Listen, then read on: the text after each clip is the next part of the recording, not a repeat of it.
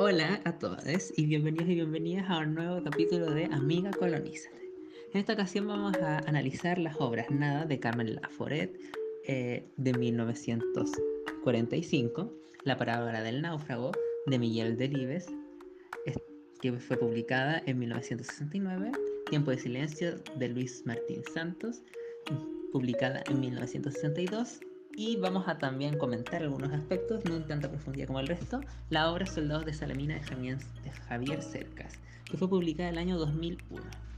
Las primeras tres obras fueron publicadas durante el periodo de la posguerra, mientras que Soldados de Salamina está situada en la Guerra Civil Española.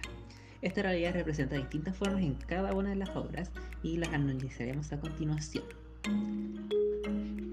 Esta vez centraremos en análisis en dos ámbitos específicos, el espacio y la deshumanización que se encuentra ligada a la animalidad. Me acompañan Andrea Bamonde. Hola. Jailin Vilca. Hola. Antoni Bacache. Y bueno, yo soy Martín Trujillo. Anton, tengo entendido que en la obra Nada existe una metáfora entre el espacio privado de la casa y cómo era la vida de los españoles en ese momento. ¿Qué nos puedes comentar sobre eso? La novela Nada de Carmen Laforet es un relato de la posguerra española desde la visión de la juventud. La protagonista es Andrea, una joven de 18 años que llega a Barcelona para comenzar la universidad y durante su estadía en la ciudad se queda con su abuela, sus tíos y sus tías. Respecto al espacio de la novela, yo me voy a concentrar en el espacio privado de la casa. Esta queda en la calle Aribau, en Barcelona. Podemos decir que la casa es una metáfora de la vida de los españoles durante la posguerra. Esto lo digo porque, eh, bueno, la casa es descrita como un lugar oscuro con aire estancado. Al llegar a la casa, Andrea siente miedo tanto de sus parientes como del lugar. Además está todo como superpuesto y mezclado, está todo amontonado, lo que crea la sensación de caos. Hay poca luz. Y de hecho a Andrea le cuesta vislumbrar qué tiene delante suyo cuando llega por primera vez a la casa. Esto podemos interpretarlo como que la vida de los españoles es un caos y es incierta. No saben qué va a pasar durante la dictadura y no saben qué esperar y eso genera miedo.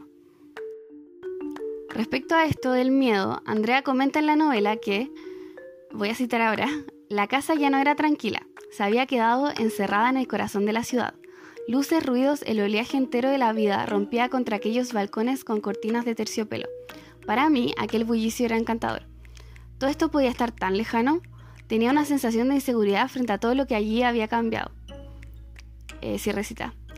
Bueno, aquí se puede ver claramente que se ha producido un gran cambio respecto a la vida antes de la guerra y la casa se puede mirar como una metáfora de España.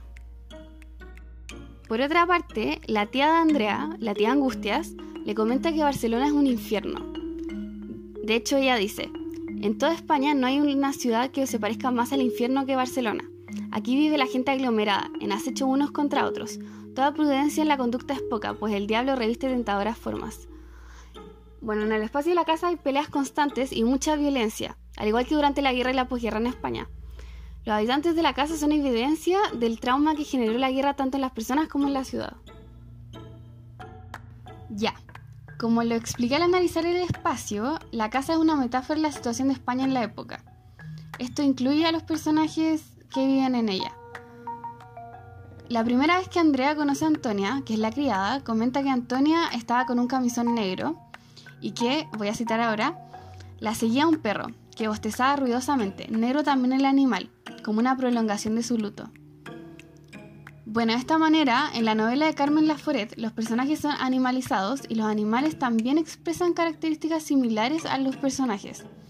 Por ejemplo, la familia tiene un loro, el que repite constantemente groserías que las copia de los insultos y peleas que tienen Juan y Román, que son los tíos de Andrea. En el fondo, el loro repite la violencia que existe dentro de la casa y por lo tanto en España durante la guerra y la posguerra. También Andrea cuando conoce al gato de la casa dice, no pude menos de pensar que tenía un singular aire de familia con los demás personajes de la casa.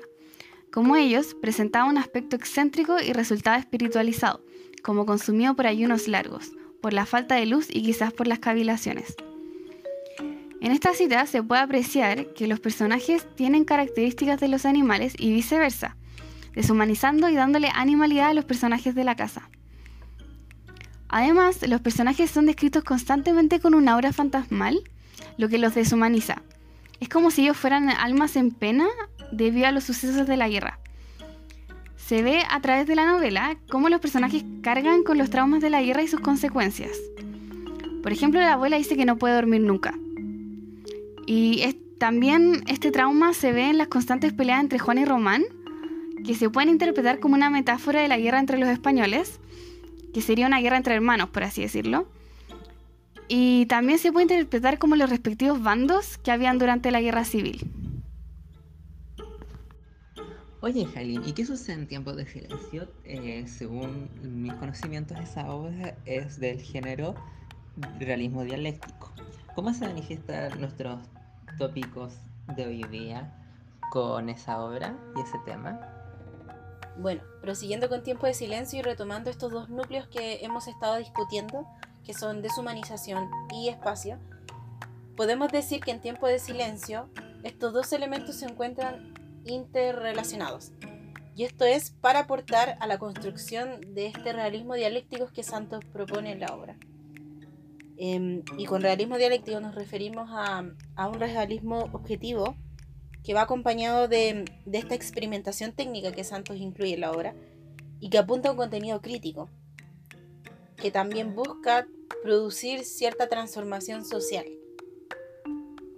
Personalmente yo considero que el espacio más importante en la obra de Santos es el de la ciudad, porque la ciudad representa un espacio lleno de tensiones y contrastes sociales. Y esto comparándolo con el contexto de la época, eh, puede decirse que es el reflejo de, este falso y fallido progreso del franquismo la estabilidad social en ese ambiente es conflictiva y el espacio se divide. Esta subdivisión puede ser imaginada por una parte como esferas concéntricas que constituyen todo el universo de la obra y por otra parte la ciudad, la ciudad puede pensarse como el conjunto de gente que lo habita. Y esto es algo complementario a la idea de Alfonso Rey, que explica que el espacio se cierra para formar una visión humana de lo que es España y el ciudadano español. Como la obra es una demostración de la degradación y decadencia moral, se toman muchos elementos del sector socioeconómico bajo, ya que ahí es donde se sufre la injusticia y violencia social que al final terminan limitando en sí el desarrollo de las personas, porque es un ambiente sórdido donde son negadas las herramientas y oportunidades para construir una mejor calidad de vida. Santos describe la ciudad con, al inicio con una cita bien importante que voy a leer. Un hombre es la imagen de una ciudad y una ciudad las vísceras puestas al revés de un hombre. Y agrega también que un hombre encuentra en su ciudad no solo su determinación como persona y su razón de ser, sino también los impedimentos múltiples y los obstáculos invencibles que le impiden llegar a ser. Yo incluí esta cita porque mm, en realidad a mí me parece que es una cita que puede relacionarse con la naturaleza humana es como una especie de disección del ser español y de la sociedad, pero que también alude a lo más recóndito del ser, que es una concepción más espiritual y moral. Y la imagen que a mí, al menos la imagen que a mí me queda, es que es como una especie de espejo de la interioridad humana. Bueno, en el espacio de Madrid, la imagen de las chabolas, estas viviendas de barrios bajos donde vive el personaje del Muecas y su familia, es donde abunda la miseria económica y cultural de la sociedad. Y este ambiente se anexa a la decadencia moral del hombre y también conforma su imagen. Y este es un punto relevante en la interrelación de espacio y, y deshumanización. O sea, la visión cerrada del hombre de la ciudad que vive el contraste social puede considerarse como un paralelismo a las ratas de la cepa MNA. De, de, alguna forma se simboliza la animalidad compartida de, lo que es, de los habitantes y de, esta, y de las ratas. esta sociedad española que estamos describiendo, que pertenece al estrato social bajo, aspira y presenta el lado más oscuro, animal y salvaje del humano. Pero toda esta caracterización no, no tan solo destaca la animalidad, sino que despoja de humanidad a los sujetos. Y acá yo decidí, o sea, encontré una cita que siento que resume muy bien esta idea, que es la descripción de la esposa del Muecas. Y la la voy a leer ahora. Ciertos seres redondeados, malolientes, sucios, en cuyos intersticios corporales se acumulan sustancias grasas y pringosas que nunca son arrastradas por el agua, sino que se desprenden en forma de costras cuando el tiempo las seca, están fabricados de una tierra apenas modificada. Sin embargo, en sus ocultas cavidades persiste una cierta actividad mental, no en forma de cálculo de pensamiento, sino de coloridas fantasmas del pasado que se deslizan silencios. A mí me llamó mucho la atención de esta cita porque siento que representa muy bien este arrebato de humanidad, eh, el arrebatamiento de la humanidad del personaje.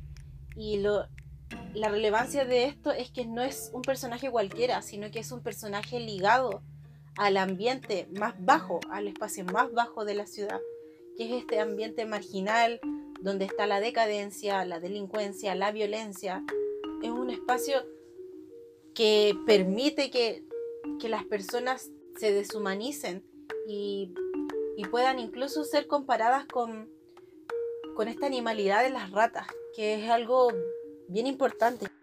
Es interesante ver cómo se describe a la esposa de Muecas de esta manera grotesca, de esta manera no humana, porque de esta forma en la que se describe es como se describe también lo que es al estrato en el que pertenece, a esta imagen, a este escenario de las chabolas, las partes más bajas que representan el punto máximo del fracaso del falso progreso. O sea, es gente que está estancada, que no puede avanzar.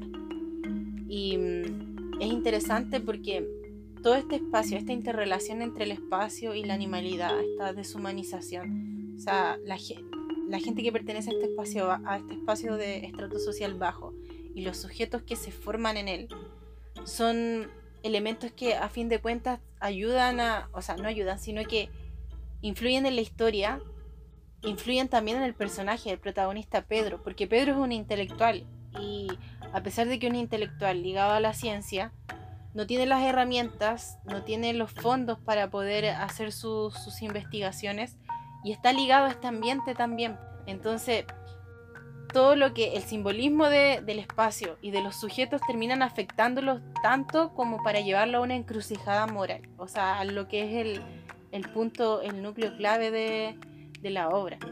Y yo creo que eso es lo importante dentro de, Tiempo de Silencio, o sea, esta relación entre espacio y animalidad o, o deshumanización es lo que lleva a construir también la historia en sí y a influir en el protagonista. Y Andrea, ¿qué ocurre con la obra de la parábola del náufrago? Tengo entendido que esa obra es mucho más fantástica porque el autor quería experimentar. ¿Qué nos puedes comentar sobre el género de la obra y su relación con los tópicos que estamos tratando el día de hoy?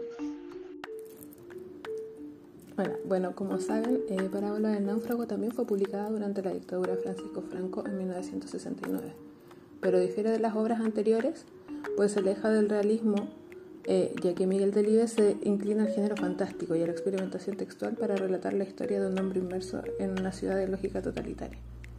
Al respecto, el mismo autor señala en la nota del autor a la edición de obras completas. Traté de construir una narración contra el absolutismo desenfrenado, contra el poder omnímodo en cualquier forma que se manifestase. Y como entendí que nada más indicado que la factura del relato constituyese una pesadilla onírica, eliminé los signos de puntuación. Así, respecto a los ejes que queremos tratar en este podcast, el autor configura espacios magníficos, opulentos y opresores. Selma Velero, por ejemplo, designa tres niveles de representación de los espacios en la novela. Realistas con un valor simbólico, como la casa, eh, que es la empresa donde trabajan eh, las personas constantemente vigiladas. Eh, fantásticos y alegóricos, como lo es el, el mar vegetal, donde queda encerrado Jacinto y alegóricos, que son después la, la parábola misma que Jacinto eh, narra al final de la novela. En todos estos espacios eh, predomina la sensación de un encierro y de incomunicación.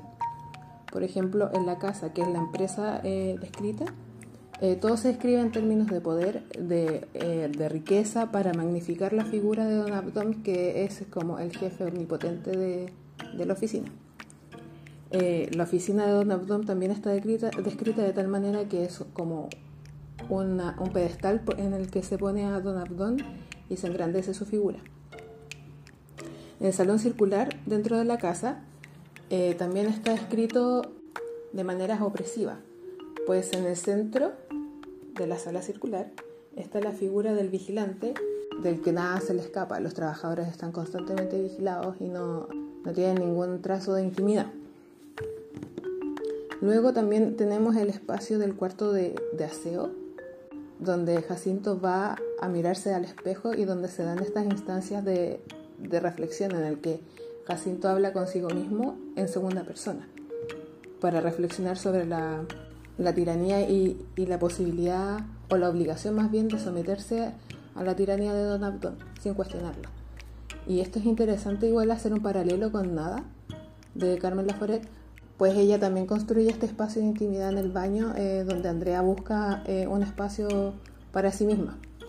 Luego tenemos el espacio del refugio de recuperación número 13 donde mandan a Jacinto a recuperarse de su desobediencia, que es descrito como un lugar paradisiaco, pero al que Jacinto accede muy poco y luego eh, queda excluido por verse encerrado por los arbustos por, a los que estaba obligado a plantar eh, como castigo por su de, eh, insubordinación. Y respecto a la deshumanización en la obra, toda la, la obra es como trata sobre la deshumanización del, de las personas en un régimen totalitario, pero específicamente en esta obra eh, la deshumanización se da de eh, varias eh, maneras. Lo principal es métodos para quitarle la dignidad a las personas y mm, quitarle el valor a la vida del ser humano por sí misma, tomarla como como parte de un montón de, de, personas que solo sirven para seguir ciegamente a un líder sin cuestionarlo. Entonces, por ejemplo, tenemos la obligación de trabajar haciendo algo para lo que se desconoce el propósito, siendo que una, algo fundamental del ser humano es tener un propósito en la vida. En cambio acá eh, ellos están obligados a sumar sumandos y ni siquiera saben eh, para qué. Eh, otra forma de deshumanización que tenemos presente en la obra es eh, formas de castigo que, las personas eh, tan inmersas en esta lógica totalitaria están organizadas para que las, las mismas personas castiguen a quienes cuestionaban el régimen. Por ejemplo, por ejemplo el Blanco de la Feria, que era como una especie de carnaval donde las personas disparaban o mutilaban a los, a los reticentes.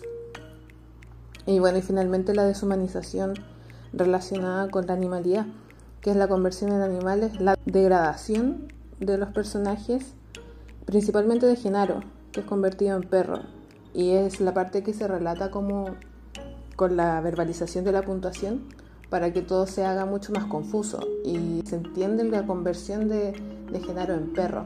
Y se narra como por ejemplo va eh, mutando su lenguaje eh, desde el español de una persona de España a, narran cómo levantar pierna para orinar, cómo eventualmente hasta su propia familia se acostumbra a la lógica de que él se está convirtiendo en perro y lo pasean con correa, lo retan si se escapa, hasta los hijos lo retan y solo Jacinto es el que cuestiona toda esta lógica.